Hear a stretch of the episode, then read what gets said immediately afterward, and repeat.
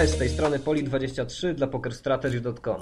Dzisiaj mam przyjemność rozmawiać z zagorzałym graczem, wspaniałym artystą, chyba każdemu znanym przede wszystkim z bycia ojcem chrzestnym legendarnego Ich Troje, zawsze pełnym energii, charyzmy i czasem również kontrowersji człowiekiem orkiestrą i to dosłownie. Drodzy użytkownicy, przed Wami Michał Wiśniewski. No to cześć, wszystkim siemanko. Chciałem wyskoczyć do góry, ale nie będę przesadzał. Michał, spotkaliśmy się ostatnio w Warszawie na Polish Poker Series i e, wiem, że to nie był twój ostatni występ jako pokerzysty. Powiedz nam, jak poszło i co to był za turniej? Yy, no tak, właśnie na Polish Poker Series nie poszło.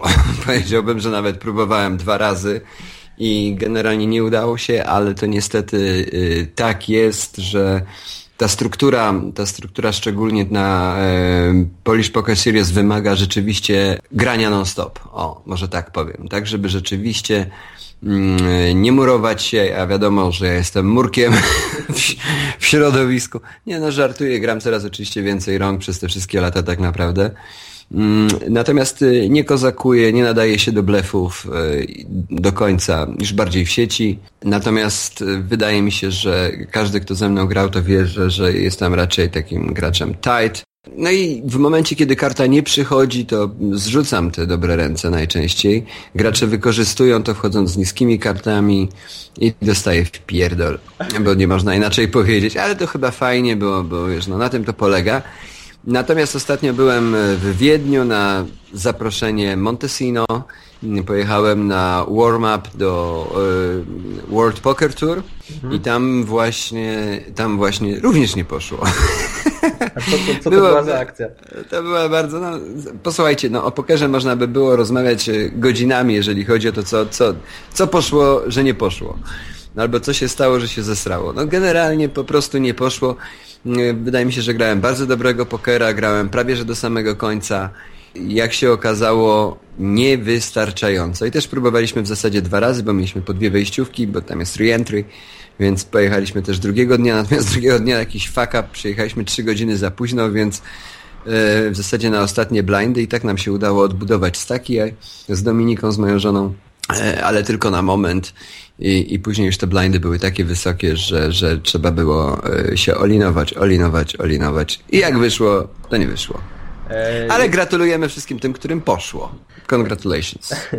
Jedno z moich pytań, tak troszeczkę uprzedziłeś. Chciałem zapytać właśnie o twoją żonę, czy, e, bo wielu graczy się zwierza, że ich partnerki nie, pozwala, nie pozwalają w grze, wręcz czasami przeszkadzają, a tutaj twoja żona Dominika wręcz jeździ z tobą na turnieje i nawet gra. No, wydaje mi się, że to fajnie zarazić swoją drugą połówkę swoim hobby.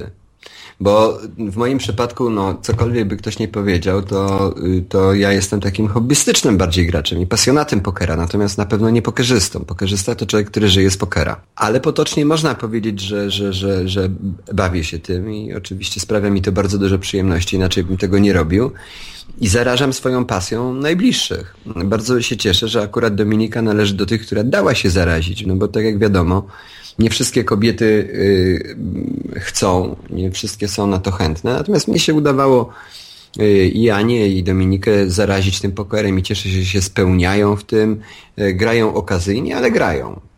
No to świetnie, czyli nie ma żadnych konfliktów w tym momencie i twoja małżonka nie zabrania ci grać. No nie, nie. I życzę, życzę wam, żebyście po prostu znaleźli sposób na te swoje partnerki, bo po części to trzeba znaleźć sposób na to, jak ich tym zarazić. Oczywiście zapraszając dziewczynę na imprezę, gdzie się yy, pije wódkę i generalnie w męskim towarzystwie yy, opowiada dowcipy o blondynkach, no to nie zawsze jest to sposób na to, żeby ją przyciągnąć, aby wpasowała się w klimat. Ale yy, bardzo często można można przecież kobiecie sprzedać to, bo wiadomo, że kobiecie trzeba sprzedawać yy, tematy w jakiś mądry sposób, tak aby ta ich strona emocjonalna nie wzięła góry i wtedy są w stanie sobie wyobrazić, że rzeczywiście są na tyle inteligentne. Co ja gada? Nie no, no, oczywiście, że kobiety bardzo dobrze grają, grają w pokera, ale nie no, aby mogły to wykorzystać po prostu, o. A jaki był twój sposób wobec Moja tego? żona twierdzi w ogóle, że kobiety potrafią być bardzo perfidne i potrafią bardzo dobrze rozszyfrować drugiego człowieka. No to niech wykorzystają to akurat w pokerze. To jest bardzo dobry sposób. Ja chciałem z tobą dzisiaj porozmawiać głównie na temat poszukiwania akcji, emocji, no bo jesteś człowiekiem niezwykle wszechstronnym, masz ogromne zasoby energii, pomysłów, wiele z nich realizujesz, grasz koncerty, ostatnio angażujesz się również w wyścigi samochodowe. No i W rajdy, w rajdy, w rajdy, bo mhm. wyścigi samochodowe, no akurat będę jechał w tym roku jeden z Volkswagen Cup, ale rzeczywiście to jest tak naprawdę mój debiut w wyścigach, ale normalnie, a normalnie tak naprawdę to e, rajdy samochodowe, głównie terenowe, ale również płaskie. I jeszcze do tego dochodzi licencja pilota. E, No i co jest dla nas najważniejsze i co nas łączy, właśnie poker. Powiedz mi, skąd czerpiesz tę energię i co tak naprawdę sprawia, że wybierasz takie zajęcia? Wiesz, ja myślę, że y, z jednej strony to kwestia logistyczna, jak podzielić swój czas, to jest jedna rzecz. Wiadomo, że 5 minut zespołu ich troje minęło jakiś czas temu, e, w związku z czym tego czasu wolnego mm, jest więcej. Na początku było to lotnictwo i no, jest w dalszym ciągu oczywiście, ale z- ze względu na to, że lotnictwo również jak i rajdy samochodowe to dosyć drogie hobby, wyjątkowo drogie. Bo w pokera możemy sobie zagrać na lidze w jakimś mieście, mm, możemy sobie mm, grać turnieje w sieci, w związku z czym e, człowiek rozsądny, który naprawdę e, mm, nawet nie o to chodzi, że dba o swój bankroll management, tylko ma dwie, dwie szare komórki, to po prostu nie, nie będzie tracił pieniędzy e, na gambling. Natomiast jeżeli oczywiście i można się przy tym e, super pobawić, poznać bardzo fajnych ludzi. Natomiast te pozostałe hobby to są raczej, raczej drogie hobby. Łącznie z muzyką, bo muzyka Pamiętajmy, że te inwestycje, te inwestycje w koncerty, czy w stroje, czy, czy w, w czy w samo nagranie płyty, to są bardzo duże inwestycje. To są rzeczy, które idą w setki tysięcy złotych i generalnie nie zawsze również się zwracają. To jest sport jak każdy inny, bym powiedział, bo to nie jest do końca uprawianie sztuki dla sztuki. Więc to jest, ja tak porównuję to, to troszeczkę do tego grania tight czy do bycia dobrym graczem. No, dobry gracz generalnie nie tiltuje się po tym, jak się raz nie uda, tylko próbuje dalej. I w dłuższym okresie czasu, jak się okazało, ta moja przygoda muzyczna okazała się absolutnym sukcesem. I zarówno ta, jak i lotnictwo, rajdy również, bo sprawiły mi bardzo dużo przyjemności, sprawiają mi w dalszym ciągu bardzo dużo przyjemności. Gdzieś tam można się rozwijać, iść po granicach. Mm, I ja myślę, że coraz więcej takich przykładów również w pokerze, gdzie ci gracze udowadniają, że to nie jest kwestią przypadku. Wiadomo, że ciężko jest dotrzeć, ciężko, bardzo ciężko jest dotrzeć do ludzi, tłumacząc im, że poker jest grą umiejętności, bo już samo poker dyskwalifikuje słowo sport. O, może tak, bo poker ze sportem y, nie ma się nijak. Chociaż w wielu państwach jednak jest to sport. U nas, wed- wedle naszego prawa, nie jest to sport. No i długo pewnie nie będzie. Na to wpływu na razie nie ma. Słuchajcie, no generalnie e, pokrótce, ja myślę, że jeżeli ktoś będzie tłumaczył swojemu znajomemu, w każdym sporcie można przesadzić. To jest e, w akrobacjach samolotowych można przesadzić. No jeżeli ktoś wyznacza sobie coraz to nowe granice, chce walczyć e, z Bogiem, no to z Bogiem przegra. Nie ma takiej możliwości, żeby wygrać z Bogiem. To się może udać, można mówić o wielkim szczęściu, ale gdzieś tam te granice y, są. Również tutaj, no jeżeli wierzymy w to, że 2.7 jest y, przed, y, przed spojrzeniem flopa mocną ręką, no to nie, no mylimy się. Generalnie się mylimy. Więc nie trzeba od razu wchodzić o lin. To, to, jest, to przemawia generalnie do ludzi, którzy nie mają o tym zielonego pojęcia. Możemy skoczyć z dziesiątego piętra i... A może się uda, no. Może, może, przecież może się udać. No. Może? Może. Może. Jak widziałem gdzieś na jakimś filmie. W Matrixie chyba. Udało się. No, udało się. Chciałbym jeszcze tutaj troszeczkę nawiązać do, do tej pasji lotnictwa. Jak to się stało? Skąd się wziął pomysł na, na właśnie taką zabawę pana przez tworze? No bo to jest oderwanie się od, od, od ziemi i to jest coś Wbrew pozorom, wbrew pozorom zaczęło się odrobinę od gry, czyli od Microsoft Flight Simulator. Gdzieś tam każdy facet chyba potrzebuje odrobinę próżności. I taką odrobiną próżności jest poświęcenie czasu samemu sobie. I dla mnie to był Flight Simulator. No trzeba być z jednej strony totalnym idiotą, żeby usiąść za sterami komputera, znaczy samolotu, ale w komputerze i lecieć 9,5 godziny do Nowego Jorku. Prawda? No, ale to jest czas poświęcony mnie samemu i to było dla mnie ważne. Teraz czasami korzystam z e, Euro Truck Simulator. Wyszła druga wersja tego symulatora na ciężarówki i bardzo podobnie jak niegdyś. Kiedyś um, po tym Flight Simulatorze, kiedy już przekroczyłem granicę 6000 godzin na symulatorze, stwierdziłem, że zrobię tą licencję. Chcę zobaczyć, jak to jest być w powietrzu. Chcę zobaczyć, jak można osiągnąć jeszcze w tamtych czasach, bo ja robiłem licencję 12 lat temu, jak to być osobą anonimową. Nie być Michałem Wiśniewskim, tylko być po prostu Sierra Papa Kilo Golf Alpha.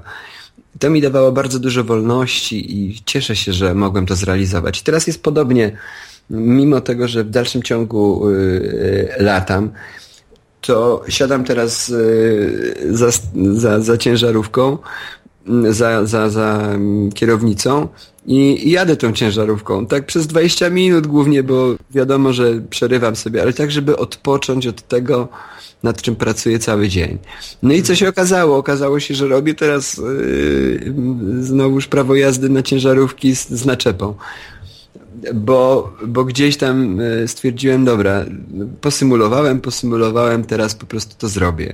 To jest realizacja marzeń i gdzieś tam zwykła ludzka próżność. Czyli to nie jest takie, ty bierzesz z tego coś więcej, to nie jest po prostu zwykłe takie przyspieszenie, nie wiem, cyrkulacji krwi, tylko adrenalina, tylko ty po prostu chcesz, chcesz czegoś więcej, chcesz przestać być Michałem Wiśniewskim na co dzień.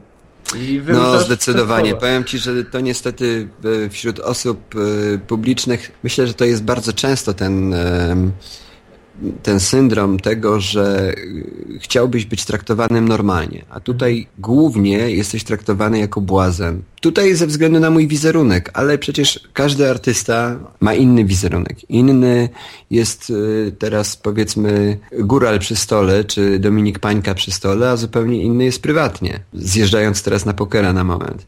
Zupełnie y, y, tak samo jest wśród sportowców i wśród artystów. To dzisiaj jeden z piłkarzy powiedział właśnie, że jest nie do zniesienia na boisku, no, a zupełnie inny jest w życiu prywatnym. Ale gdzieś tam przyczepiona jest do tego wszystkiego łatka i tej łatki spróbujemy się w jakiś sposób pozbyć, zyskując anonimowość, ale to jest po prostu, nie mamy się co oszukiwać, tej anonimowości nie będzie. Wielu ludziom wydaje się, na pewno byłeś setki razy pytany, czy jesteś uzależniony od adrenaliny. Ja bym chciał właśnie cię zapytać, czy rzeczywiście tak jest? Bo w pokerze też jest adrenalina, tak? Jaki jest rodzaj adrenaliny na przykład przy koncertowaniu? No więc właśnie chcę Ci powiedzieć, że e, są pewne zależności. Akurat przy pokerze nie można mówić e, u mnie o adrenalinie, dlatego że ja przede wszystkim nie gram za swoje. O, to jest chyba główny powód. Znaczy, w przypadku tych e, momentów, w których można mówić o adrenalinie, nie gram za swoje. Gracze, którzy mnie znają, wiedzą, że zjeżdżając te, nie wiem, 15 EPT czy czy kilkanaście Unibet Open, byłem graczem sponsorowanym. W związku z czym zupełnie inaczej podchodzi się do tej gry, wykłada, znaczy mając na stole nie swoje pieniądze. Czyli tej adrenaliny nie ma dla ciebie w pokerze? Ona jest, ona oczywiście, że się pojawia yy, naturalnie, dlatego że mimo tego, że to nie moje pieniądze, to gdzieś tam na końcu jest jakaś wygrana, która nigdy nie była. Ja, oczywiście, kto jeździł ze mną na te turnieje, wie, że i kilka razy byłem w kasie, natomiast ja nigdy nie grałem, tak jak to gracze podkreślają, gra się o pierwsze miejsce. Tak się powinno grać, a nie grać o to, żeby dojść do kasy. Ja to oczywiście zrozumiałem, natomiast nie, nie trzymałem się tego jakby, bo chciałem wszystkim udowodnić, że yy, halo, nie macie się za co powstydzić tutaj. Że ten facet, który, yy, który jednak gdzieś tam yy, tego pokera w Polsce popularyzuje, że on y, nie jest takim ciołkiem y, z ulicy, który nie wie o czym mówi. I to był oczywiście błąd. I to mi gracze wytykali, że jednak powinno się grać, po prostu grać, wyciągać wnioski, uczyć przede wszystkim. No, ta gra wyglądała zupełnie inaczej yy, 7 lat temu i zupełnie inaczej wygląda dzisiaj. Mhm. Ja jak po kilku latach wróciłem do pokera, po trzech latach czy czterech nieobecności, to mimo tego, że zobaczyłem yy, wiele nowych twarzy, połowy nie znałem, kilka starych wyk, to zobaczyłem jakieś, e, to co dla nas było śmieszne, takie mini, mini rejzy, a dzisiaj one są na porządku dziennym i to e, okazuje się, że wtedy każdy się z tego nabijał, a dzisiaj okazuje się, że to, to się troszeczkę pozmieniało. No pewnie może jeszcze w przyszłości się pozmienia. Tak, a teraz każdy właśnie przebija 2 BB, prawda, na wysokich ante, no bo no tak, taki jest trend i no tak się opłaca. W każdym no, razie... Dzisiaj, dzisiaj, ale to tak, nie jest powiedziane, co będzie, co będzie kiedyś. No. Dokładnie, to się, to się wszystko zmienia i z tego jesteśmy też e, szczęśliwi, no bo właśnie ten poker jest dynamiczny, trzeba się uczyć. Wiesz, e... ja, ja nawiązałem bardzo wiele przyjaźni i to generalnie w każdym z tych sportów jest bardzo podobnie. Tak jak ja jako pilot muszę zaufać mechanikowi, że przygotował mi bardzo dobrze samolot, więc moja adrenalina jest odrobinę ograniczona w tym momencie. Dlatego, że nie zdarzyło mi się na 800 blisko wylatanych godzin, y, że była jakaś usterka techniczna. Zresztą głównie w lotnictwie chyba 98% błędów to są błędy popełnione przez y, czynnik ludzki, czyli pilota. E, więc to zaufanie do mechanika jest bardzo ważne. Zaufanie później do samego siebie, że zlałem paliwo, że przygotowałem samolot, że przeszedłem całą checklistę. To samo jest w rajdach samochodowych. Ja jestem pilotem w rajdach, w związku z czym wiadomo, że kierowca, kiedy będzie w niebezpiecznej sytuacji, przy bardzo dużej prędkości jadąc 160, 180 przez las, jeżeli straci kontrolę nad samochodem, to będzie przede wszystkim ratował siebie i zawsze się tak śmieją wszyscy, że kierowca bije e, prawą stroną, czyli prawą stroną wlatuje na drzewo, czyli dalej od siebie, mhm. czyli we mnie.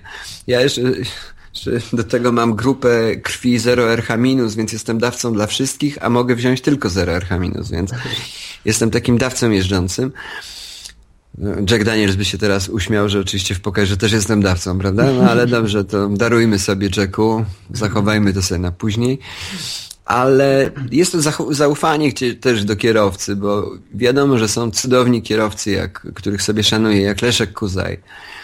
Ale nie wiem, czy nie bałbym się z takim kierowcą jechać, który jeździ naprawdę po absolutnych maksymach i albo dojedzie, albo, albo nie dojedzie zupełnie. Także, a rajd się kończy na mecie i oczywiście z wielkim szacunkiem dla mistrza Kuzaja, to, to jednak e, dla mnie to jest bardziej hobby, no ale wiadomo, no, wszystko się może zdarzyć. Trzeba mieć zaufanie drugich ludzi i tutaj generalnie w pokerze też nie mogę powiedzieć, że się na kimś zawiodłem.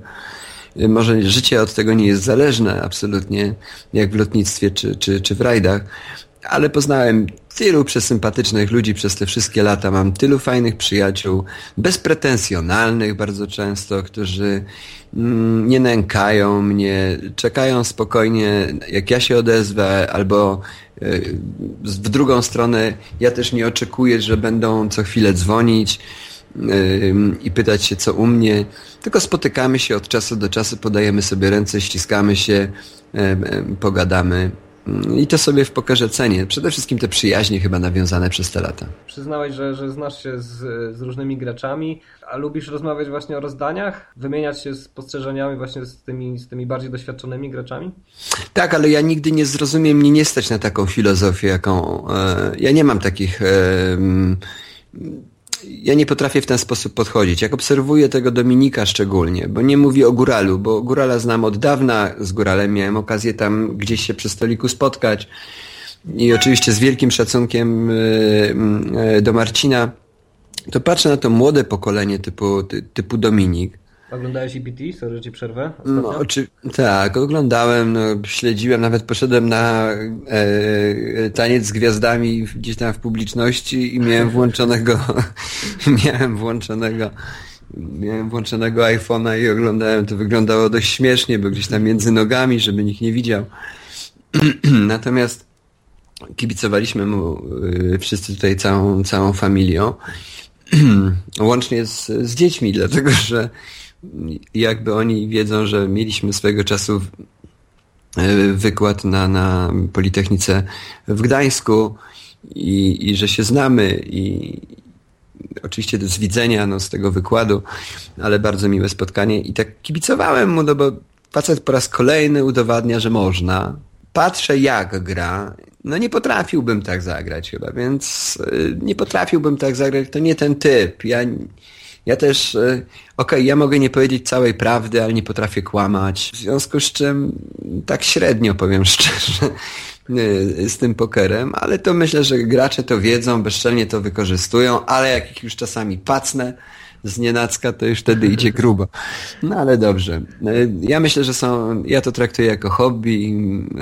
Tak jak towarzystwo rajdowe przyjęło mnie, przyjęło mnie jako, jako kolegę, zdając sobie sprawę, że nie mam jakichś aspiracji do bycia mistrzem, tak myślę, że środowisko pokerowe również mnie w ten sposób przyjęło, że nie, nie muszę być najlepszym pokerzystą, żeby być dobrym kolegą. A no tak, no Dominik, Dominik zdecydowanie kłamczył wielki, na wielką skalę, ale to chyba wyuczone do jego kłamania? Ja nie wiem, jest, on, on, jest przesympatycznym człowiekiem. Szczerze powiedziawszy, naprawdę życzyć takich znajomych. Ja nie znam go oczywiście mm, prywatnie bardziej niż to, co, co mieliśmy go okazję poznać po party, na, na party po, po, po tym wykładzie mm, ale robi naprawdę mm, bardzo dobre wrażenie. Zresztą jest równie przyjacielski jak Góral. No wiadomo, że Góral ma zupełnie inne spektrum. Dominik jest bardziej zamknięty. Przynajmniej z tego, co miałem okazję poznać.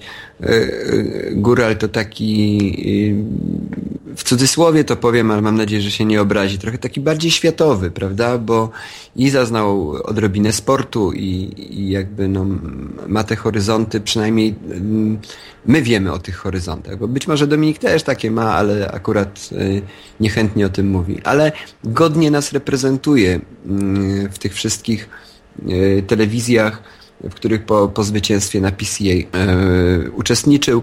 Powiem Ci, że byłem dumny z tego. Po pierwsze, a sam bym lepiej tego nie zrobił, po pierwsze, a po drugie, a po drugie robił takie przesympatyczne wrażenie, że był taką wizytówką tego, e, wizytówką, którą ja chciałbym wręczać. O. Dobra, Teraz chciałem troszeczkę powrócić do historii, e, bo kiedyś byłeś organizatorem wielu turniejów. Był kiedyś Wiśniewski Open, Blew Wiśniewskiego, przecież organizowałeś e, Unibet Open. Potem powstał Polski Związek Pokera. No moment, my organizowaliśmy pierwszy Unibet no Open no w Warszawie, którym miałem zaszczyt zająć... Yy jak zwykle zresztą odpaść na Bablu na miejscu 17, na 16 miejsc płatnych, bo wtedy zagrało bodajże 178 graczy. O ile sobie dobrze przypominam.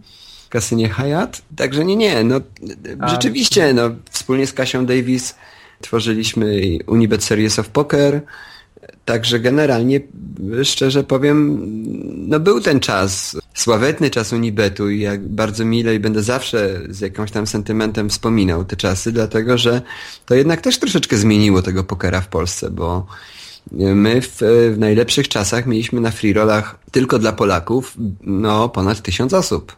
A potem przyszła ustawa hazardowa powstał Polski Związek Pokera. No i działałeś, działałeś prężnie na, na... Najpierw założyliśmy Polską Federację Pokera. To jeszcze wtedy, o ile dobrze pamiętam, to było chyba najbardziej skonsolidowane środowisko wtedy. Naprawdę. Wszyscy się zeszli jak jeden mąż z tych oczywiście graczy, którzy, którzy chcieli działać, którzy chcieli to współtworzyć.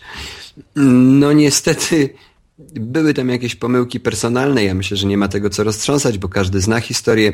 Paweł Abramczuk, y, Janek Pruszkowski, Michał Wiśniewski, Góral, itp., itd., itp., itd. I nie wprowadziliśmy tą federację mm, pokera sportowego do struktur międzynarodowych International Federation of Poker, co miałem sam osobiście przyjemność zrobić. No i straciliśmy jakąkolwiek kontrolę później nad tą federacją, w związku z czym powstał Polski Związek Pokera. Mm, troszeczkę, no, szczerze powiem, dużo mojej winy w tym, że, że ostatnio prezydent Łodzi rozwiązała Polski Związek Pokera ze względu na niemożność zwołania zgromadzenia, bo tych członków było po prostu za wielu, nie, nie, nie byliśmy w stanie zebrać kworum na podstawie statutu, który został wcześniej napisany. Ale rejestrujemy z powrotem Polską Federację Pokera, także generalnie ja myślę, że ja się e, gdzieś tam w tym bardzo dobrze odnajduję, natomiast nie mam zamiaru już e, konsolidować środowiska. Będę wspierał tych, którzy aktywnie działają. Bardzo mi się podoba to, co robi Wolny Poker. Oni zresztą mają najprawdopodobniej duże środki e, z Poker Starsa na to, żeby się zaangażować, żeby walczyć o tą ustawę.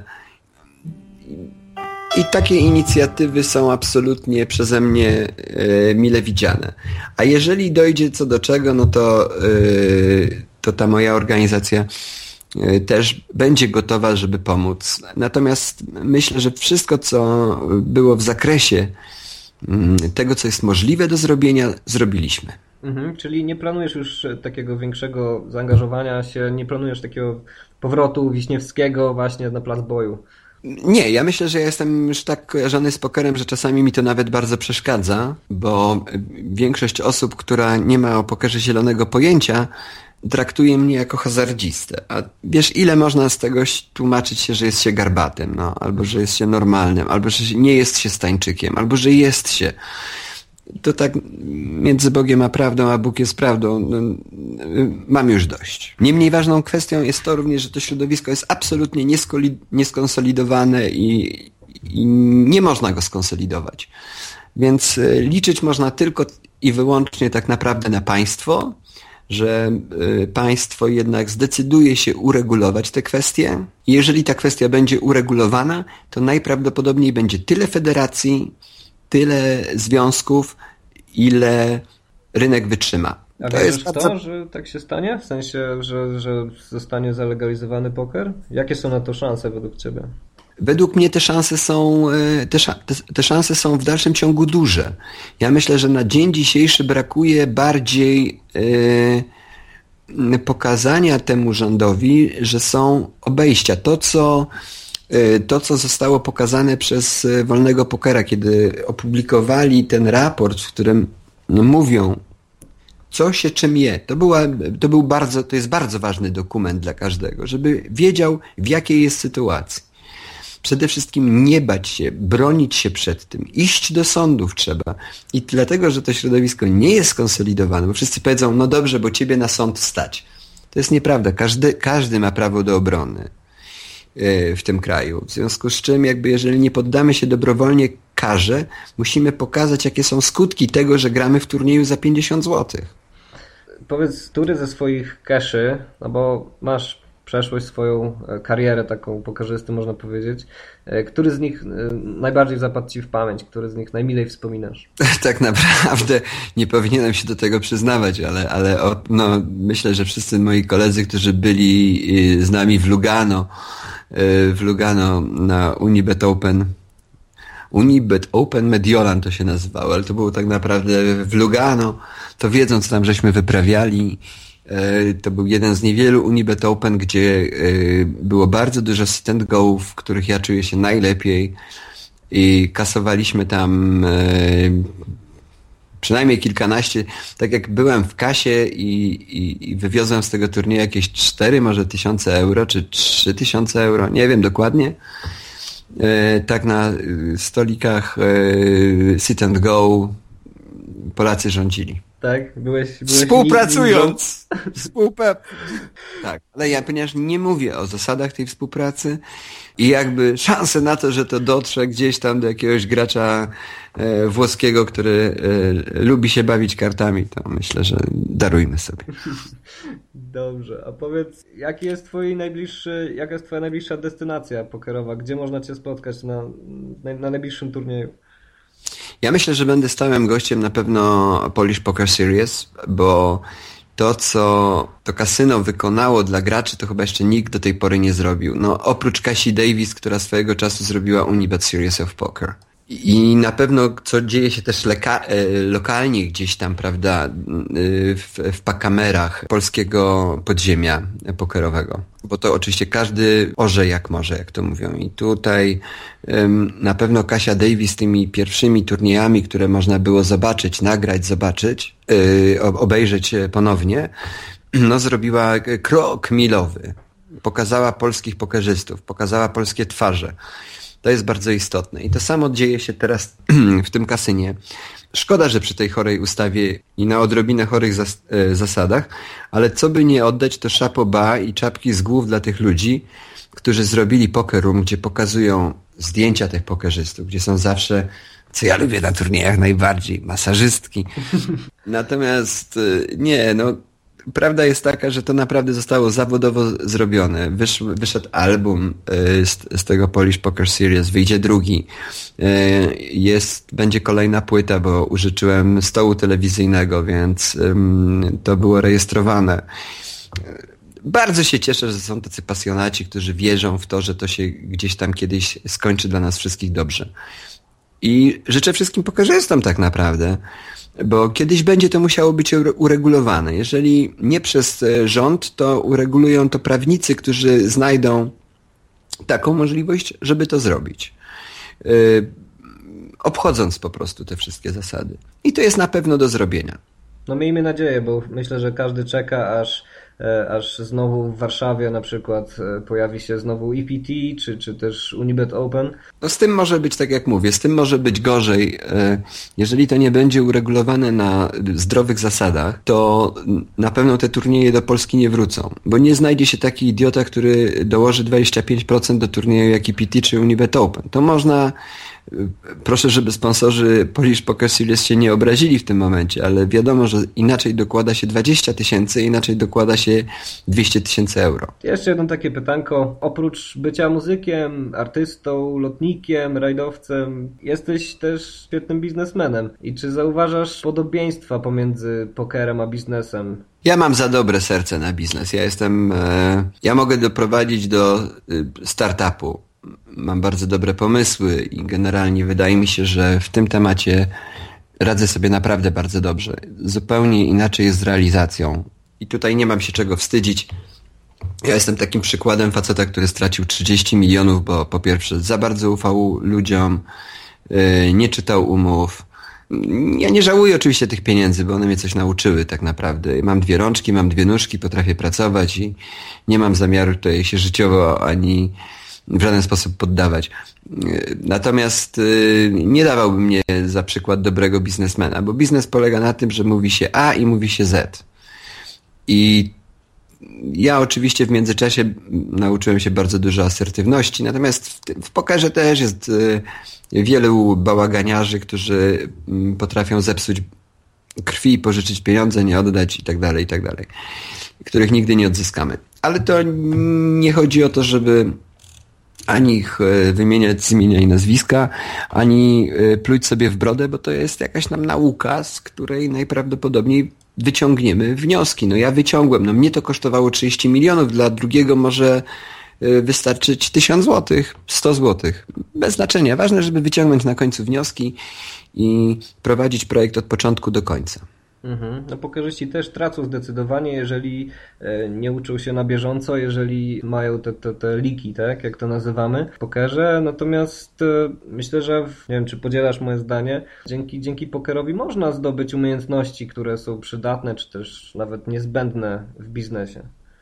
Nie, absolutnie. Znaczy w ogóle pod tym, e, pod tym względem e, ja porównuję pokera również do polityki, nie tylko do biznesu. Biznes, polityka, e, no to są umiejętności, których no, no pozazdrościć tym najlepszym, tak naprawdę. Mhm. Pozazdrościć tym najlepszym, bo z jednej strony trzeba mieć jaja, żeby zablefować, ale trzeba też mieć jaja, żeby sprawdzić. No i tym akcentem zakończymy dzisiejszy podcast. Bardzo Ci dziękuję. Czy... Ja dziękuję Poli. Wszystkich bardzo gorąco pozdrawiam i chciałbym tylko na sam koniec dodać, że strona wiśniewski.com jest teraz już coraz bardziej aktywna. Bardzo mnie cieszy, że znowuż e, te pokerumy się odrobinę otwierają i przynajmniej dla tej świeżej krwi, która jest potrzebna dla polskiego pokera, bo ja nie jestem, ja nie mam zamiaru konkurować ani z Poker Texas, ani z żadnym innym e, portalem e, typu Poker Strategy, który, który uczy i nawet powiem więcej, odsyłam na te portale swoich graczy, ale mm, potrzebujemy ludzi takich jak ja, takich jak inni afiliaci, którzy, którzy jednak dostarczą tych, tych, tego narybku nowego. No nie możemy grać tylko pomiędzy sobą. Potrzebujemy, potrzebujemy w cudzysłowie oczywiście świeżej krwi, ale potrzebujemy ludzi, którzy będą wyrastać na takich pańków. No. Oby. Michał, raz jeszcze dzięki za udzielenie wywiadu. Dziękuję również Wam za wysłuchanie. Do usłyszenia. Dla pokerstrategy.com mówił Poli23.